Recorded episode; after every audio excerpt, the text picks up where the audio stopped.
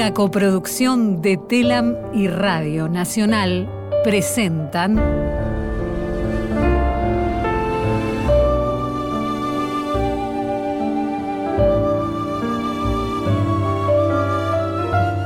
El viaje del arco iris. Eva va a Europa. Capítulo 5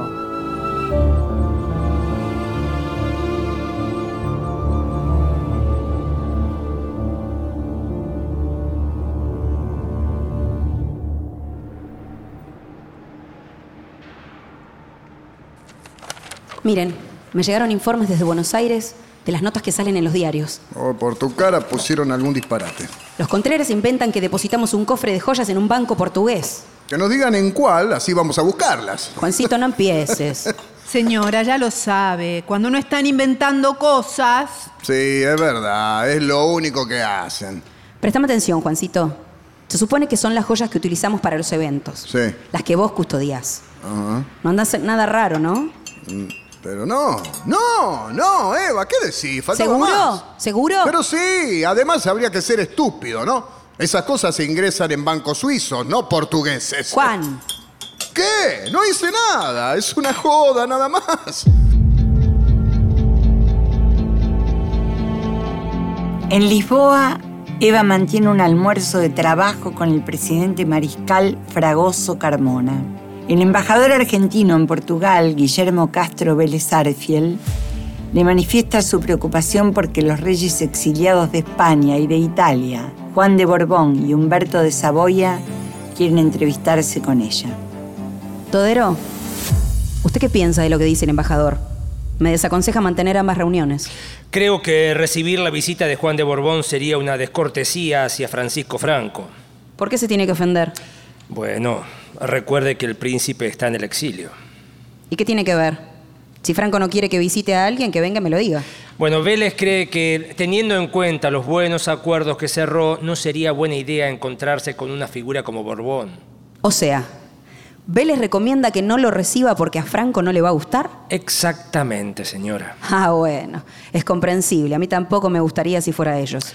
Ya sabe cómo son estos temas. Yo solo digo lo que me comunicaron. Mire, Dodero, vamos a decirle esto al embajador Vélez. Al príncipe no lo eligió el pueblo, heredó el poder. A Franco tampoco lo eligieron, se impuso a sangre y fuego. ¿Y sabe qué? El príncipe está desde antes y fue sacado a empujones. Así que si al gordito no le gusta, peor para él. Como usted disponga, señora. ¿Qué cosa con las sospechas, Lilian? Es agotador. Constantemente rindiendo cuentas. Como si fuéramos delincuentes. La oposición mira todo con lupa. Es evidente. Están desencajados. Sí, pero se oponen porque se oponen. Estos Contreras son incorregibles. Tienen una misión y una orden de casta. No perder sus privilegios. Pero si nadie les quiere sacar nada, sino darles a los que no tienen. Hay cada uno. Se creen que porque tienen plata pueden hacer lo que quieran. Ahora que lo pienso, Lilian, ¿usted cómo se hizo peronista? ¿Por guardo? Un poco sí. Ricardo era consejero de la Facultad de Medicina. Había salido de la disposición para agrandar las facultades de medicina y odontología, pero Pasaba el tiempo y no se hacía. no llegaba la plata. Y ahí es cuando fueron a ver a Perón. Claro, Ricardo y un par más fueron a ver a Perón a contarle el problema.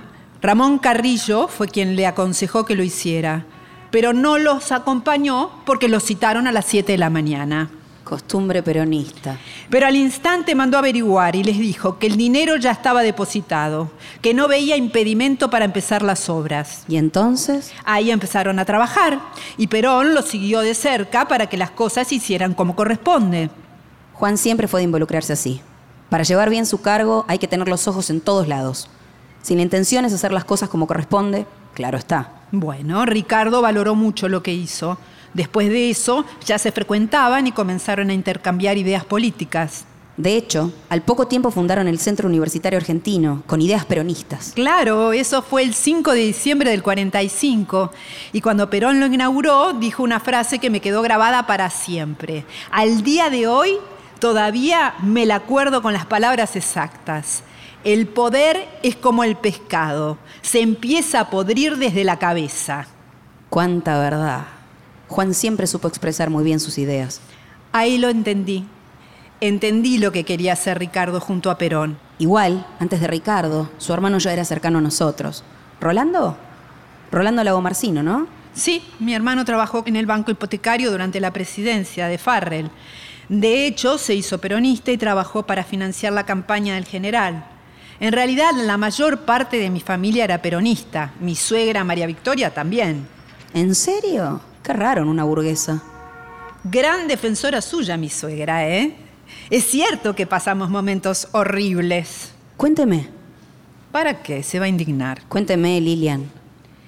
El verano pasado fuimos a Mar del Plata con los chicos, como siempre. Y comenzó el vacío. No nos querían por peronistas. ¿A qué se refiere? Nos marginaron. Algunos nos trataron con desprecio y sin que hubiéramos emitido la más mínima opinión política, ¿eh? Me imagino. No importa que no hayan opinado. Ya los conocían y sabían por dónde tiran. Exacto. Me parece inentendible. Llegaron hasta límites. Los bañeros no nos hablaban y después supimos que estaban amenazados por las otras familias de las carpas. No me sorprendería que hubiera más gente siendo amenazada. ¿Se acuerda que las elecciones fueron el 24 de febrero? Sí, por supuesto. ¿Cómo olvidarlo? Bueno, el 26 se me vuelve imborrable. Un grupo de chicos maltrató a mis hijas. Las escupieron, les tiraron bolas de arena, las humillaron, simplemente porque eran hijas de un matrimonio de peronistas. Qué cobardía agarrárselas con criaturas. Y lo peor es que entre esa multitud había amigos, o pensábamos que eran amigos. Nos dejaron de hablar. ¿Cómo no nos contaron esas cosas, Lilian? Tendríamos que haber hecho algo. Pero señora, es moneda corriente, le pasa a un montón de gente. Lo sé, pero hay que combatir eso. Nadie tiene que recibir ese tipo de maltrato solo por pensar diferente. La política siempre acarrea esos problemas, señora. La política no. Eso nos pasa solo a los peronistas. Ellos pueden ser todo lo que quieran y nadie los jode. A nosotros nos joden todos. Ahí tiene los que se sienten perseguidos por el peronismo. Pero no porque sean simples militantes, sino porque se han vuelto peligrosos contra nosotros. Señora, este rencor que nos separa llegó para quedarse. Maltratarse así entre gente que se quiere, solo por tener ideas políticas diferentes, no sé. Bueno, los Contreras primero son Contreras, pero no está bien. ¿Sabe, señora?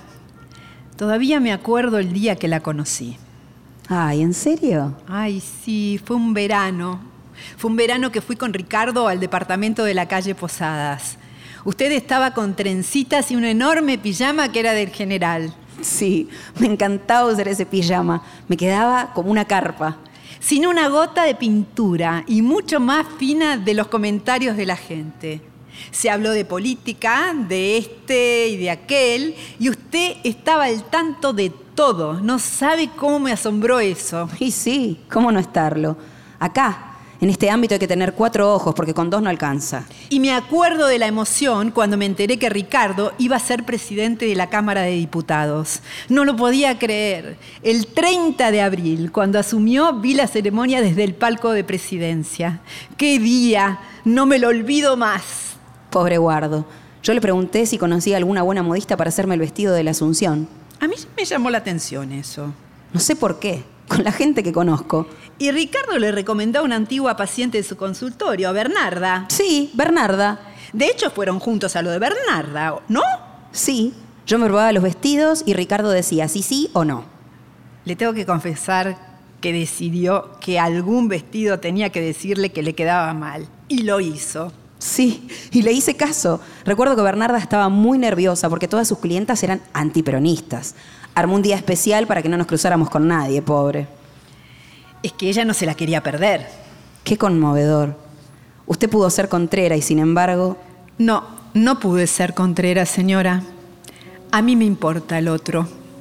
No se puede ser feliz entre infelices. Algunos parece que sí pueden. Su forma de ser feliz es hacer la vida de los demás más miserable. Pero son los menos esa gente. ¿Sabe quién me llama la atención? Dodero.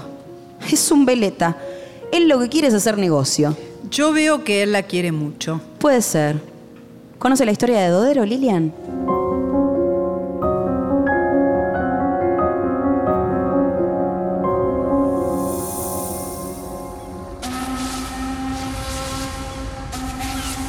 Alberto Dodero era el menor de cinco hermanos hijos de un italiano que se había instalado en Uruguay a finales del siglo XIX, quien además fundó una empresa marítima que funcionaba desde abril de 1883. Antes que terminara la Primera Guerra Mundial, Alberto se había mudado a Buenos Aires para mejorar los negocios.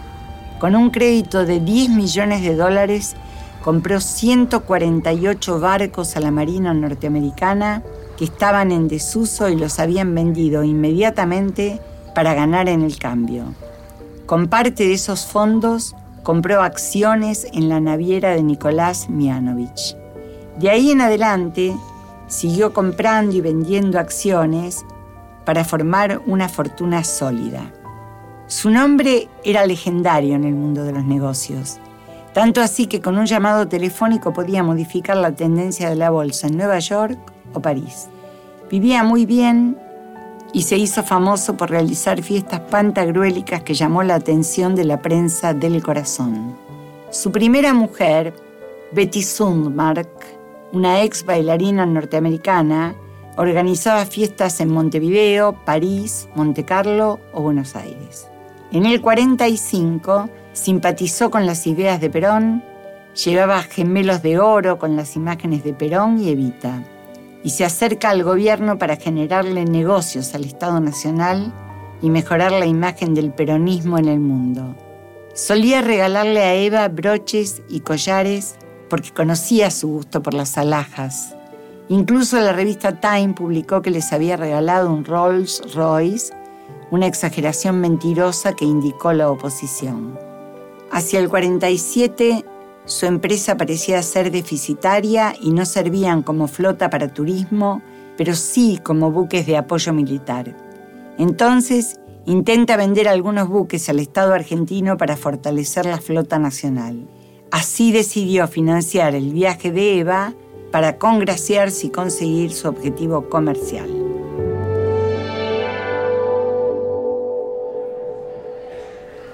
Roca, usted sabe que Eva no improvisa y se fija en todos los detalles.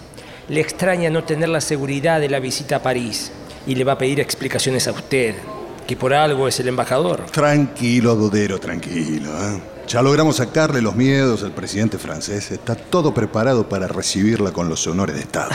Así que le damos miedo al francés. Adivino, otra vez los comunistas. Y bueno, no los quieren. No, no nos quieren.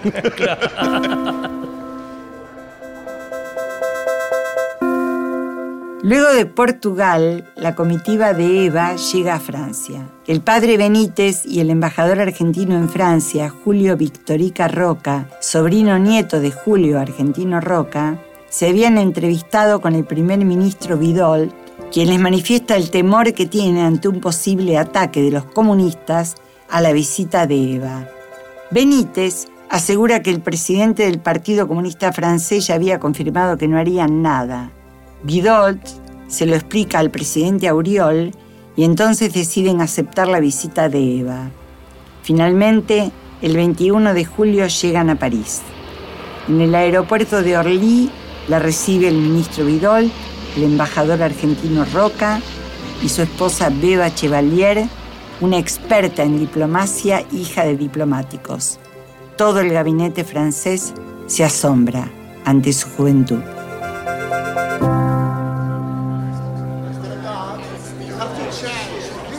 Lilian, me dicen que el mismísimo Charles Ritz nos va a venir a recibir. ¿Acá, en el hotel? Así parece. Empezamos bien. Todo un honor, señora. No puedo creer que estemos acá. ¿Usted vio lo que es este hotel? ¿Pero qué pretenden? ¿Que nos hospedemos en una carpa en medio de la calle? Por supuesto que no. ¿Qué hago con la esposa del embajador?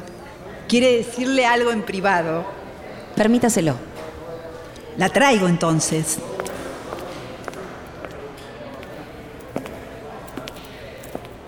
Disculpe, Eva, ¿me permite que le diga algo? Por supuesto, Eva. Dígame. Mire, yo sé que usted en España fue una niña mimada, que hizo las cosas como quiso y... ¿Perdón? Bueno, quiero decir que llegó tarde a muchas recepciones. Salió en todos lados. ¿A qué va con eso, Beba? Solo le quiero avisar que acá, si llega un minuto tarde, no le van a entregar la Legión de Honor. Entiendo. Gracias por el dato, Beba. No, no, se lo digo porque es mi obligación y para que tome sus precauciones. Sería una picardía perder esa condecoración, con lo importante que es. Entiendo. Permiso. Lilian, ¿le habrá caído mal algo de lo que le dije? Seguramente no le gusta nada lo que le dijo Beba. Pero lo digo por su bien y el de la delegación. Le aseguro que va a tomar nota de sus apreciaciones. No, y espero que se lo tome de esa manera y no como un ataque. No se preocupe. No sabe lo que le agradezco. A veces Eva llega tarde porque se entusiasma en sus reuniones o escuchando a la gente. Mire, Lilian, costó mucho armar esta visita. Mi marido está sin dormir hace varios días para que todo esté a punto. Ella es la primera en reconocerlo. Que no lo arruine con caprichos. No la vi realizar ningún capricho, Beba. Trabaja más horas de las que tiene el día.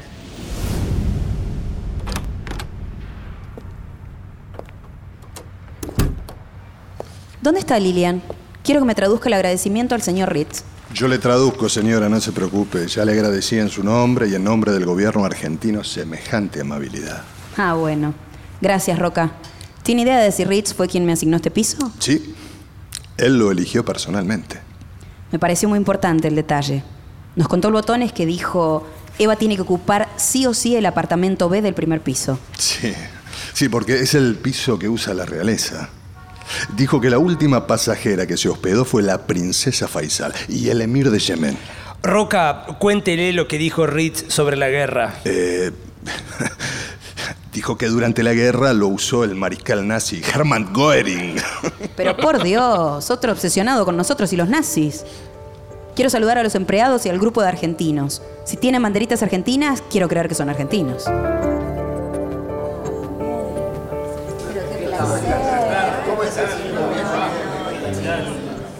Eva se ocupa de saludar a los botones y mucamas que están formados bajo la orden de Charles Ritz, quien al ver el saludo hacia sus empleados sonríe, incluso a pesar de no estar acostumbrado a tan simple detalle. Entre los argentinos que quieren saludarla, Eva reparó en dos personas. La esposa del compositor Alberto Ginastera, Aurora Nátola, y un joven militante peronista que lleva un distintivo con la imagen de Perón. Dígame, ¿le preguntan por Perón cuando lo ven con el distintivo o se lo puso ahora para llamar la atención? Lo llevo siempre, señora. ¿Cómo es su nombre? Roberto Galán, señora, y soy locutor. Mire usted, ¿y cómo reacciona la gente cuando ve su distintivo? Y bueno, algunos lo cuestionan, pero yo soy fiel a mis ideales y no tengo miedo de exponerlos. Me parece muy bien. Señora, Es importante. Ay, señora, discúlpeme, perdón que le interrumpa, nos espera el grupo coral. ¿Cómo? Unos chiquitos huérfanos que la quieren homenajear. No, no podemos llegar tarde. ¿Y ahora me lo dice Roca? Vamos ya mismo.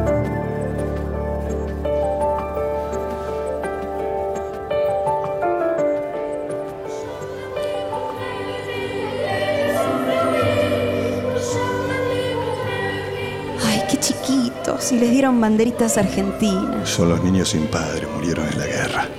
Roca, me parten el alma. Eh, Así es, señora. Lamentablemente la pagan los inocentes. Dios mío, ojalá nunca más pasemos por algo así. Los que deciden las contiendas deberían ver estas caras. A estos niños les han arruinado la vida para siempre. Mm, sí, tiene razón, señora, sí. Pero este mundo nunca va a cambiar. En eso se equivoca, Roca. Podemos cambiar, pero hay que hacer el esfuerzo. Mírese usted. Su tío abuelo mató a los indios para regalarle los campos a sus amigos. Hoy usted no sería capaz de hacer algo así, ¿o me equivoco? Tengo una buena noticia.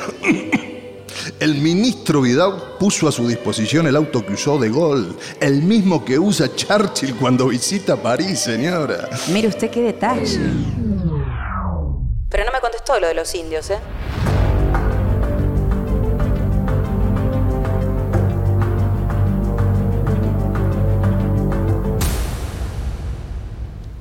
¿Te das cuenta, Juan? Nos están dando gran importancia. Prestarnos el auto que usa el primer ministro del Reino Unido es un gesto clarísimo, ¿no te parece? Sin duda, Chinita. te me vas para arriba. Ay, Juan. Me pregunto cómo se lo va a tomar Winston Churchill. y no creo que le guste mucho. Sentarse en el mismo asiento en el que estuve yo. La próxima vez que venga a París van a pedir que le cambien el auto. No tengas dudas. ¿Y qué es eso que me contaron de una foto que mandaron para desprestigiarte? Ay, lo de siempre, Juan. La oligarquía parece que acá tiene una contrera rabiosa. Espero que... Espera que no me acuerdo el nombre. Eh, Lilian, ¿cómo se llamaba la contrera que trajo esta foto? Jovita García Mancilla de Bember. Esa, mamita. No tiene nombre esa mujer. Una Bember encima. No me extraña nada. Me imagino, pero ¿de qué es la foto? Parece que es una foto trucada mía, donde estoy desnuda bajo una toalla. No funcionó, pero supongo que no se quedarán quietos. Vos no reacciones, por favor. No, Juan. Es muy importante la agenda que tenemos con los franceses. Me voy a portar bien. Te lo prometo. Vos tranquila que va a salir todo bien. Te quiero, Juan. Y te extraño. Yo también, Chinita. Ya queda poco. Dale que vamos bien.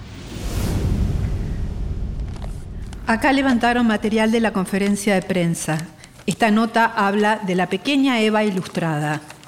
Tradúzcame lo más importante. Eh, ver, lo más impactante, déjeme decirle. ¿Cree en la Iglesia Católica? Creo, aunque me desagrada hallarla más católica que espiritual. La veo tan lejos de Cristo y el Evangelio. Cuando me preparé para hacer la primera comunión, el cura no quiso dármela porque yo no llevaba trajecito blanco como las demás chicas. Aquello todavía no se me ha borrado del alma. Es verdad. Me hicieron sentir un bicho. ¿Qué necesidad tiene de decir estas cosas? Ay, Liliancita, no me rete. ¿Es verdad que espera para dentro de unos meses la visita de la cigüeña? Que yo sepa, la cigüeña no me ha enviado su tarjeta anunciando su visita. ¿Le gustaría que la visite? ¿A qué mujer no le gustaría? El tema maternidad no dejan de preguntarlo. Nunca. Bueno, es que a su edad es una pregunta lógica. ¿Le gustaría tener un hijo a usted? Sí, claro, pero ahora hay tanto por hacer. No se deje estar, señora. Me encantaría que Perón sea padre. ¿Se enojarán por estas declaraciones? Entre lo que le dijo a Roca sobre su pariente asesino de indios y estas declaraciones sobre la Iglesia Católica, no paramos de ganarnos enemigos. Lilian, te perdonan cuando te necesitan. La Iglesia y la derecha son así. Acuérdese de publicitar la obra de Mercante cuando pueda. El ministro Baidolt la condecora con la Legión de Honor en el cual d'Orsay. Almuerza con el presidente francés Vicent Auriol y su esposa. Hay ministros, diplomáticos, miembros de la nobleza. Comen con pan de maíz porque debido a la escasez de trigo no había pan blanco. Entonces Eva promete apurar un cargamento que llegaría desde Buenos Aires.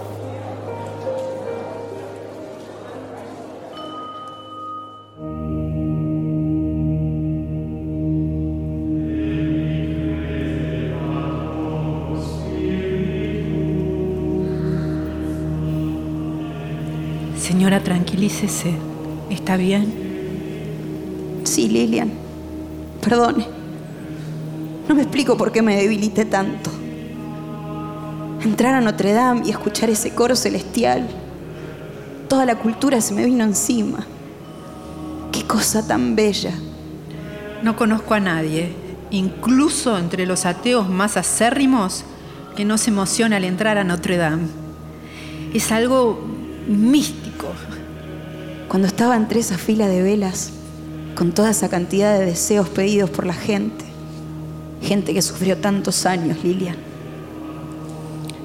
Me llama la atención la cantidad de inmigrantes. Los inmigrantes que están probando suerte acá, Dios mío. Qué duro sería leer esas cartas. Imagínese las cosas que deben poner. ¿Se lo puso a pensar, Lilian? ¿Cómo el hombre que ha sabido construir estas maravillas puede tener tanto odio encima? Por cierto, ¿de qué habló tanto con el nuncio apostólico? ¿Con Monseñor Roncalli? La verdad me dijo algo preocupante. Ay, no, no me asuste. Me dijo, señora, usted debe saber que si sigue su lucha por los pobres, Y si esta lucha emprende de veras, termina en la cruz. Bueno, no es novedad. Usted siempre dice algo parecido. Pero es llamativo, no me diga que no. Eso, más escuchar los coros entonando el salve, me hacen llorar como una tonta. Y el órgano que tocó el himno nacional argentino, ¿cómo no vamos a llorar? Hasta su hermano se emocionó. Sí, Juancito, que tanto se hace el inquebrantable, demostró que tiene lágrimas. Es que fue realmente conmovedor.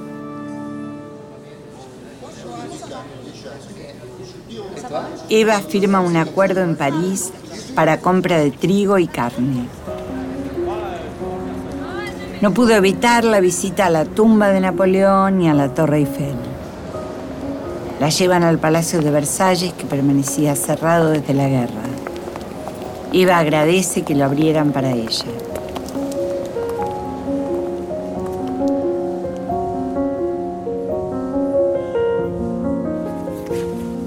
Hermanita, está la manicura.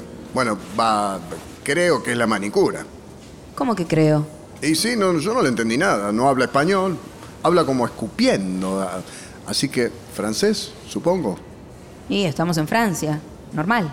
Bueno, por eso. Todos hablan escupiendo, ¿viste? Ay, Juancito, Juancito. ¿Qué? Hágala pasar, yo me arreglo. Sí. Hable usted, Lilian, que si no. Bonjour. Bonjour. Et vous, Mancourt? J'ai besoin que tu travailles avec nous. Oh, oui, oui, merci. Qué linda la francesita. Ay, Lilian, dígale que la Argentina es hermosa. Discúlpeme, mi, mi francés es muy malo. L'Argentine es un bel país. Si un jour vous le visitez, vous allez adorer. Oui, oui. Ils m'ont beaucoup parlé de l'Argentine. Si c'est comme ils disent, j'y vais. ¿Qué dijo? ¿De qué se ríen, Lilian? Que si la Argentina es como le estamos diciendo, se quiere ir a vivir ya. Ay, qué hermosa la francesita. Se- señora, la noto un poco pálida, ¿está bien? No se preocupe, Lilian. Señora, está transpirando, ¿qué pasa? ¿Qué se pastelí? No sé, no sé. ¿Sabe qué, Lilian? No me siento bien. Como que me da vuelta. Se- se- señora, se- do- doctora Alcina, Juancito, llamen al doctor Alcina.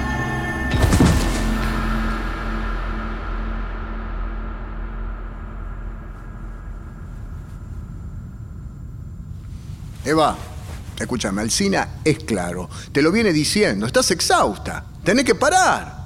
Decime algo que no sepa, Juancito. Eh, Pero no te cuidás. Estás todo el tiempo haciendo cosas y cada vez te cargas más encima. No puedo parar. No hay tiempo, ¿entendés? ¿Y cómo no va a haber tiempo? ¿Eh? Tenés que tomarte un par de días como, como si fuera yo. ¿eh? Descansar, no hacer nada. ¿Mm? Lo necesitas. ¿Sabes la agenda que tengo yo? Nos esperan acuerdos, tratados y las invitaciones que no puedo despreciarlas. Bueno, así no te sirve. Ya descansaré cuando vuelva a casa. Bueno, no te creo nada. Cuando vuelvas a Buenos Aires vas a doblar tus actividades. Perón me va a preguntar. ¿Vos le contás algo? Y yo no te hablo más, Juancito, ¿eh? Nunca más. ¿Sí? Señora, el nuncio Roncalli envió a alguien con una carta para usted de Sor Inés de Jesús. ¿Nos pidió audiencia y no se la dimos? No, nada que ver. Se trata de la hermana de Santa Teresita. ¿En serio? ¿Y para mí? Sí, ábrala.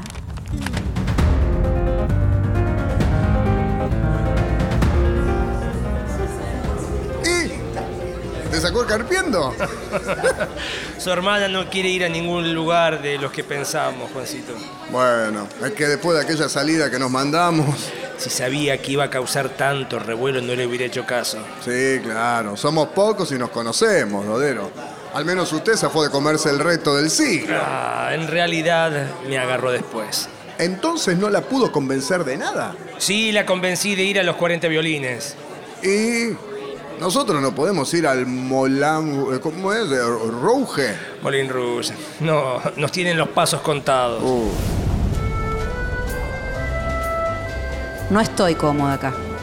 Seguro que hay contreras que nos mandaron fotógrafos para perjudicarnos. Pero señora, tiene derecho a ver un espectáculo con lo que está trabajando. ¿Qué pueden recriminar? Siempre tienen algo para recriminar, Lilian. Eso es lo que no entiende. Es un rato nomás, Eva, un show, una cena. Dale, Eva, floja. Disfruta un poco de la vida, te van a salir canas. Su hermano tiene razón, señora. Nunca se toma ni un minuto para relajarse. No, discúlpenme, pero prefiero volver al hotel. Va a salir en los diarios que estamos de farra. Y si sale eso, los cuelgo de la Torre Eiffel. Mierda que nos cuelga alto, ¿eh?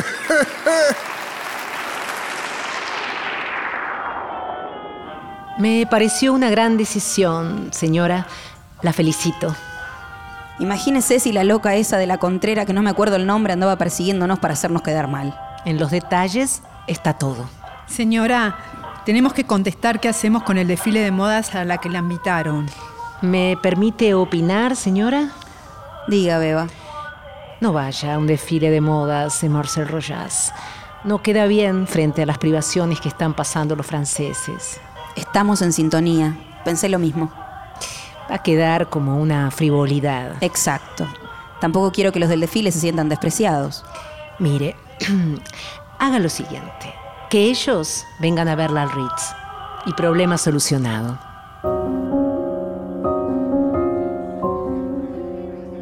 Días después llegan al hotel baúles de Marcel Rochas, de Jacques Fat y de Christian Dior. Eva, antes de dormir, se prueba todo y se divierte desfilando frente a Lilian, quien pone en duda si son regalos de las marcas o lo había comprado Dovero. Eva le pide a Lilian que se pruebe algunos vestidos y también maquillajes. Terminan pintarrajeadas y bailando en el cuarto, solas. Cuánto hacía que no me divertía así. ¿Nunca hace este tipo de cosas con sus amigas? Es que, sinceramente, dejé de hablar con mucha gente. ¿Por qué, señora? Desde que me volví tan desconfiada, tener amigos es un tema difícil. Alguien tiene que tener, señora, para descargarse. No puede estar sin drenar. Rosita fue mi gran amiga de mi periodo en el teatro. La extraño mucho. A veces me gustaría estar con ella como antes, tomando mate, pintándonos las uñas y hablando de lo que queríamos hacer. ¿Y por qué no lo hace? No tengo tiempo, Lilian. Además, hace bastante que no hablo con ella. ¿Y sus hermanas? Lo que no han hecho mis hermanas mayores por los que éramos los menores. No me alcanzará la vida para agradecerles. Mientras ellas estén bien, son más peronistas que yo. Ay, no sé por qué le cuento estas cosas. Porque llevamos mucho tiempo juntas. Cuénteme usted. ¿Llegó a conocer la fábrica de sombreros de su padre? ¿La fábrica? Pero claro, si era el orgullo de mi familia. Eran los fundadores de todas las marcas. Me encantaba decir en la escuela las marcas que llevaba adelante mi padre. Flexil, Saratoga, Dry, Windsor, Dandy, Liverpool, Newcastle, Wells, Laito. ¿Y era verdad eso que le hacían los sombreros a los presidentes? Y pasaron un montón, claro. Lo que pasa es que era una fábrica muy conocida. ¿De verdad? Cuénteme, ¿quiénes pasaron?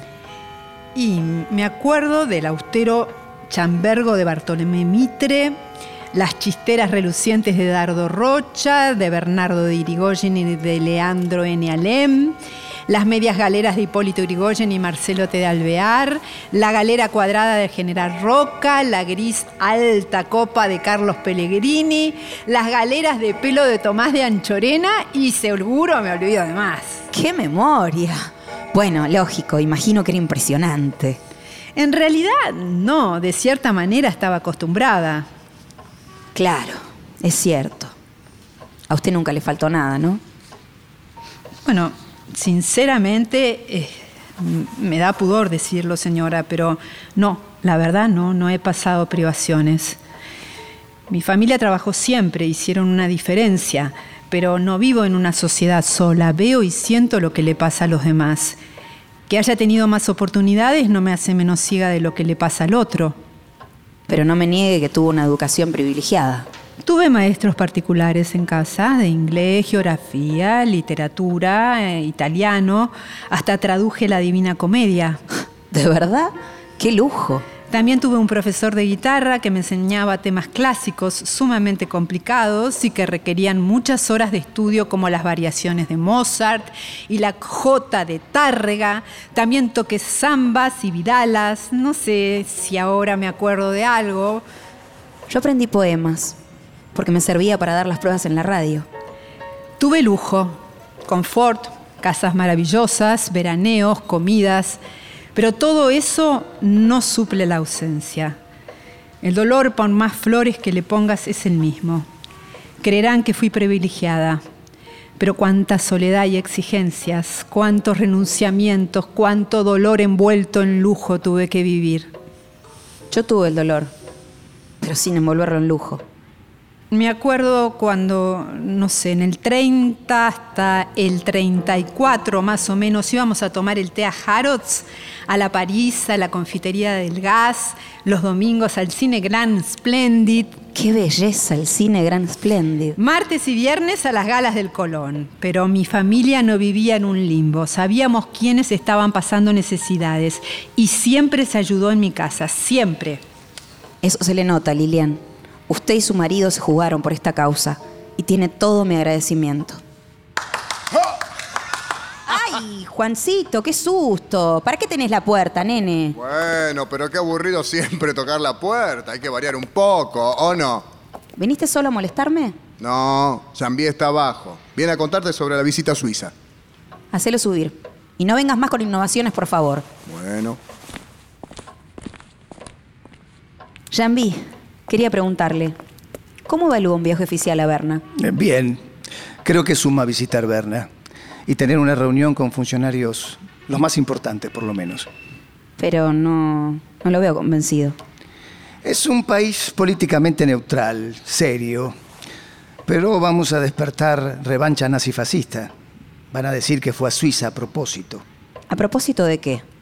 Bueno, los bancos suizos son los destinatarios de mucho dinero nazi. Ay, por favor. Si de todas formas haga lo que haga, me tildan de nazi. Estoy cansada. Ya ni me importa. Tiene que estar preparada para cuando vengan esas críticas. Sí, van a decir cualquier cosa. Dios mío. Siempre van a decir cualquier cosa. Suiza no entra en lo que a Perón le interesa sobre la tercera posición. No importa, es una capital posible y hay acuerdos económicos muy favorables para nuestro país. Suiza es un país pequeño y multilingüe, liberal, tradicionalmente neutral debido a su banca y con fama de eficiente. ¿Solo fama? Por supuesto, señora. Bueno, está bien. Gestiónelo, Jambi. Si me consiguen una visita oficial, voy. Muy bien, señora. Ah, Jambi, ¿en qué vino? En auto. Pude ver cómo se está reconstruyendo Francia. Descanse antes de volver. Tome uno de los cuartos. Gracias, señora.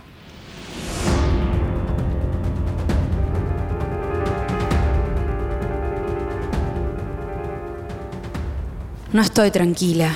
Siento que nos observan. Estamos solas, señora. Usted está exhausta, tiene que descansar.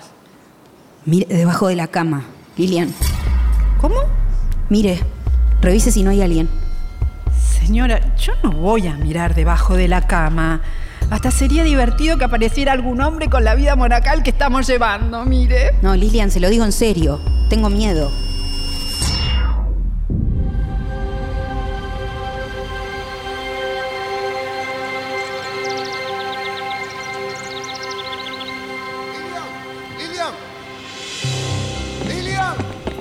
Por Dios, Juan! ¿Era necesario que entrara así? Bueno, disculpe. No era mi intención asustarla. Tenemos que salir en una hora, ¿eh? ¿Todavía duerme? Se durmió tarde. Empezó con el miedo nuevamente. Oh, pobrecita, mi hermanita. Hasta tuve que mirar debajo de la cama para que se quedara tranquila. Tenemos el acto en el subte de París. Acuérdese que no podemos llegar tarde a ningún lado. Bueno, yo me encargo.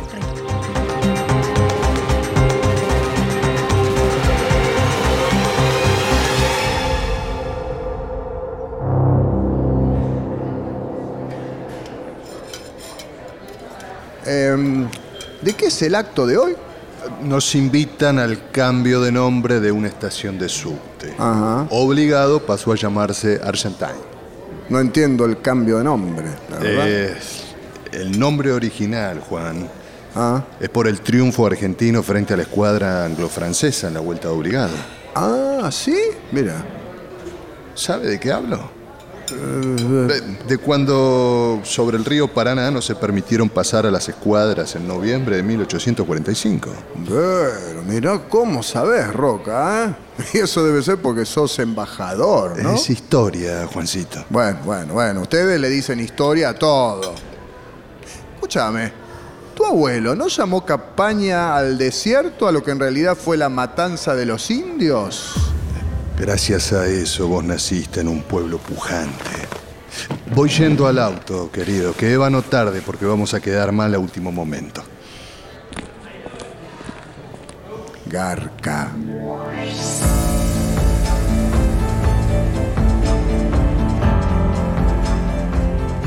Finalmente asisten al acto en el metro de París.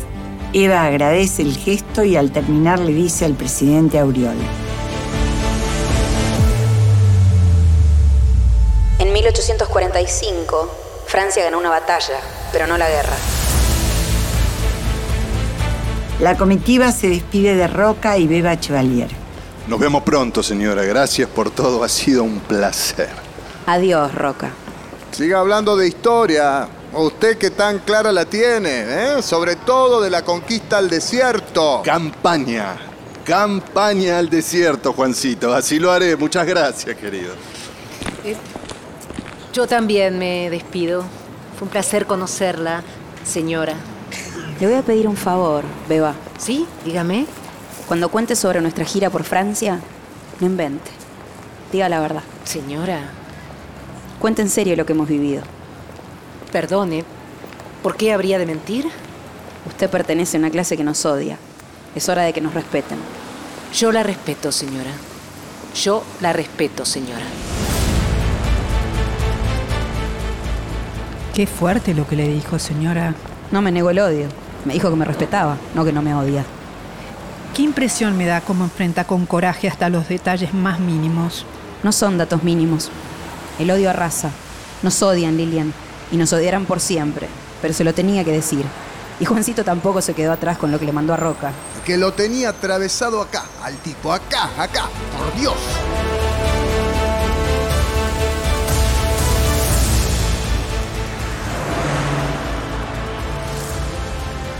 El sábado 26 de julio dejan Francia, rumbo a Monte Carlo, en auto. Eran cuatro vehículos. En el primero van Eva, Lilian, Juan Duarte y Dodero. Habían acondicionado el coche para cargar hielo y refrescar a los pasajeros debido a las altas temperaturas. Recorren más de 450 kilómetros. Si Eva ya estaba exhausta, ahora lo estaba más.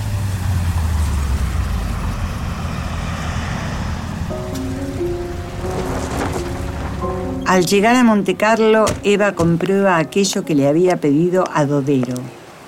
La reserva en un hotel modesto, nada de lujos extralimitados. Dodero cumplió su orden. Qué cara larga, Lilian. Extraña mucho, ¿no? No sabe cuánto. Sobre todo a mis hijos.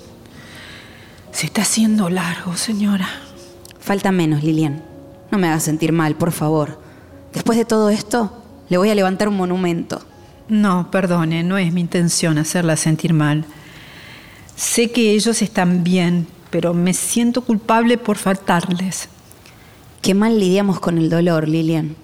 Yo le aseguro que si en su lugar estuviera su esposo, no se sentiría mal. Mírelo al Sina, a Dodero. Para ellos esto es un trabajo. Yo también lo tomo como un trabajo. Sí, pero a nosotros nos afecta. Yo extraño muchísimo a Juan y a mi madre. Hoy tengo un concepto distinto del dolor. El sufrimiento puede ser un despertador o una topadora. Puede acercar más a Dios o por el contrario puede destruir. Cuenta la leyenda que Dios hizo las aves para que el hombre al oírlas cantar levante sus ojos al cielo. Así que es cuestión de elevar la mirada, posarla en el cielo y seguir adelante. ¿Es difícil? Sí, pero no es imposible.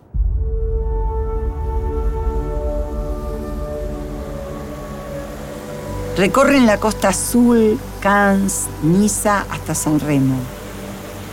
Una nueva condecoración se suma a las anteriores. Le dan la medalla de oro del Principado de Mónaco de manos del príncipe soberano Luis II.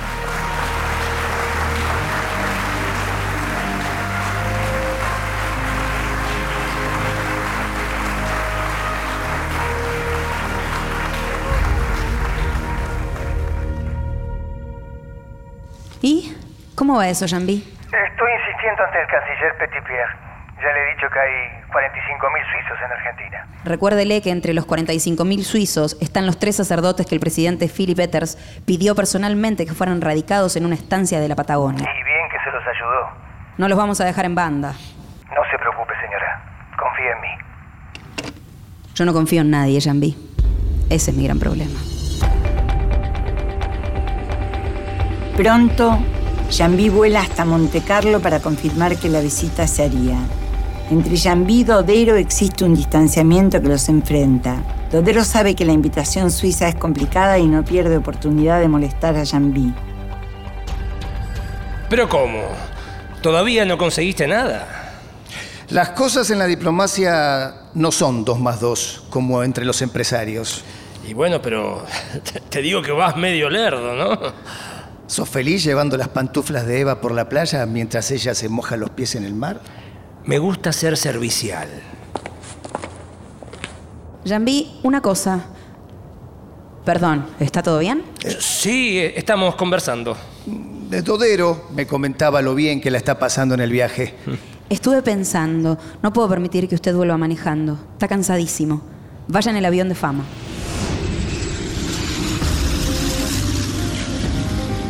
En medio del vuelo, al cruzar los Alpes, uno de los motores empieza a fallar. Jambi ordena a los pilotos no volver al aeropuerto sino cruzar los picos. Cuando Eva se entera, ordena ir en tren a Berna. ¿Ven lo que digo? Basta de aviones, puede pasar cualquier cosa. O vamos en tren o nada. El 4 de agosto llegan a Ginebra en tren. Enseguida Eva advierte que no se desviven por acercarse a ellos. No es la misma situación de España o Francia, no necesitan trigo como los demás, no le deben nada, y Eva lo sabe. Los recibe el canciller Max Petitpierre, el embajador Benito Jambi y el cónsul Humberto Alemán. Estuvieron en Ginebra, Berna, Zurich y Saint Moritz.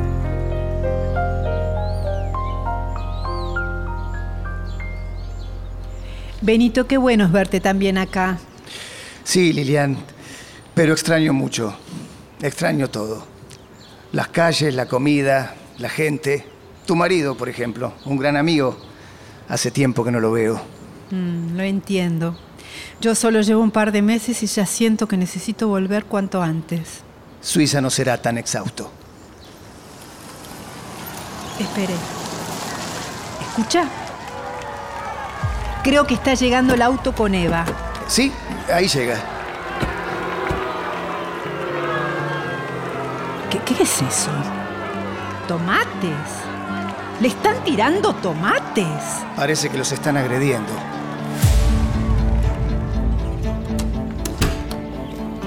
Señora, ¿está bien? Ay, Lilia, no puedo, perdón. Me dio un ataque de risa. Nos tiraron como tomates y le dieron al pobre ministro. Pero señora, ¿de qué se ríe tanto? No sé, me causa gracia, no me parece tan grave. Un loco seguro. Es que. Lili- Lilian, si, si lo hubiera visto también se estaría riendo. Le embocaron el tomatazo en el medio de la frente. ¡Ay, por favor! No sabe la explosión que hizo.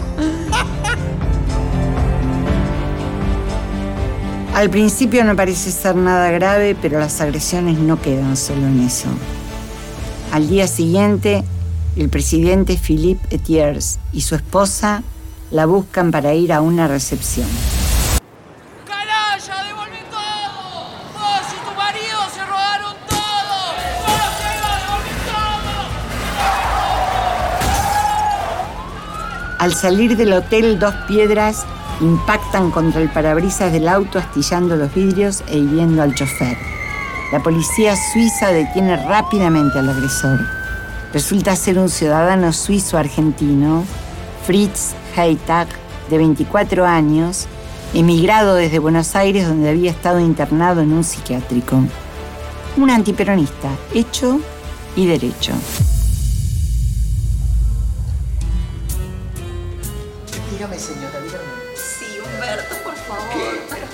Durante la gira por Suiza, Eva decide dejar descansar a Lilian y obtiene la compañía del cónsul Humberto Alemán, quien además le traduce todo lo que necesita. La noche antes de dejar Berna, la embajada organiza una recepción donde Eva brilla y seduce a toda la casta empresarial. Estábamos seguros que la delegación argentina vendría a nuestro país. ¿Por qué? Verá, el, el atractivo de nuestros bancos es miel para las hormigas. Han sido muy inteligentes de hacerse imprescindibles por este tema. No me va a decir que la señora vino aquí y no va a ir a ningún banco. Estoy las 24 horas con la señora y en ningún momento fue a un banco. No vinimos hasta Suiza para eso, Pero si todo el mundo viene a Suiza para eso. pero Eva no. Lamento desilusionarlo. Es una recepción magnífica, ¿eh? Qué mujeres las suizas, Yambi. Jambi, ¿cuántos invitados hay acá? No paro de saludar gente y de recibir proyectos sobre ambos países. Eh, No sé exactamente, pero largamos 1.400 invitaciones. Che, hay de todo acá. Y todos te deben conocer, Dodero. Empresarios, banqueros, funcionarios, gente que ve en la Argentina una oportunidad de negocios. Cuidado con los vivos, ¿eh? Señora, eh, me tomé el trabajo de armarle una carpeta con recortes suyos. Noticias que salieron en los diarios, para que se la lleve. Benito, muchas gracias. Lo aprecio mucho. Chupa medias. Dodero, que no se diga, che.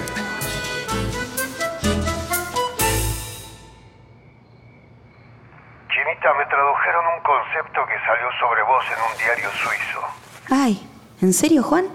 ¿Qué dicen? Dice, el encanto de Eva Perón radica más bien en una amplia benevolencia que atrae hacia sí las fuerzas buenas. Por eso no es una mera frase el que ella diga que viene como embajadora de la paz y de la voluntad de auxilio. No sabes la carpeta de recortes periodísticos que me armó Jambi. Te la voy a llevar para que la veas. Al hablar por teléfono con el general, Eva describe las reuniones con pasión. Lilian le comenta a los demás que Ricardo Guardo tiene orden de reunir a los ministros cada día alrededor de las 8 de la noche para que Eva les pregunte por temas puntuales y transmitirles compromisos que ha tomado en las distintas reuniones. No puede escuchar negativas ante esos compromisos porque asegura haber viajado a Europa para conseguir objetivos concretos para la Argentina. Los ministros no dan abasto con tus pedidos. Que se muevan. Todo este sacrificio tiene que servir. ¿Estás bien, Juan? Te noto raro. ¿Estás preocupado? Nada grave, Chinita. Pero te tengo que pedir una cosa. Sí, decime. No quiero que vuelvas en avión. Ay, Juan, ¿qué pasó? Nada. Nada. Vos no te preocupes, solo haceme caso. Decime, Juan. ¿Fueron los comunistas? Chinita, Acá fuimos atacados. En España también. En Italia. sí, ya lo sé. Con los Contreras inventando cosas cada dos por tres es muy agotador, Juan. Realmente tengo miedo. No hay nada grave, tranquila. Negocia con tus fantasmas. ¿Hubo amenazas? Decime la verdad, Juan. ¿Hubo amenazas? ¿Me quieren matar?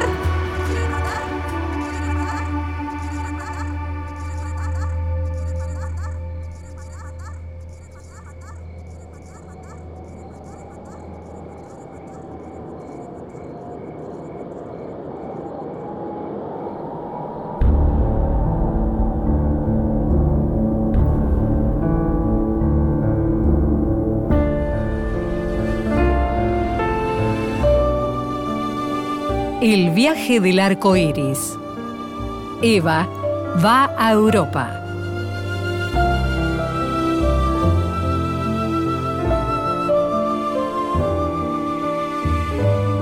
Eva Perón, Mariú Fernández, Lilian de Guardo, Patricia Villano, Juan Perón, Gabo Correa, Dodero, Leo Trento, Juancito Duarte, Alejandro Packer, Embajador Roca, Luciano Linardi, Beba Chevalier, Andrea Vázquez, Embajador Jambí, Pablo Razuc, Roberto Galán, Luciano Linardi, Manicura, Andrea Vázquez, Empresario Suizo, Pablo Razuc, y con los relatos de María Fiorentino.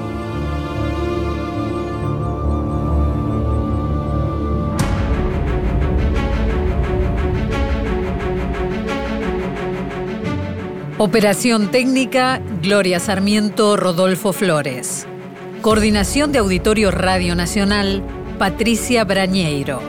Técnica, Raúl Hurtazún, Adrián Fuchs. Compaginación, Emilio Trota, Juan Coria. Producción de audios, Franchi Caramelo. Musicalización, Lolo Marcucci. Diseño de portada, Victoria Benzaquén. Coordinación de producción, Antonia Portaneri, Eugenia del Mazo. Locución, Fabiana García. Colaboración en guion, Diego López Salvador. Producción ejecutiva, Daniela Basso, Fabiana Fraisinet. Edición artística, Javier Chiavone. Producción general, Bernarda Llorente. Autor y dirección general, Marcelo Camaño.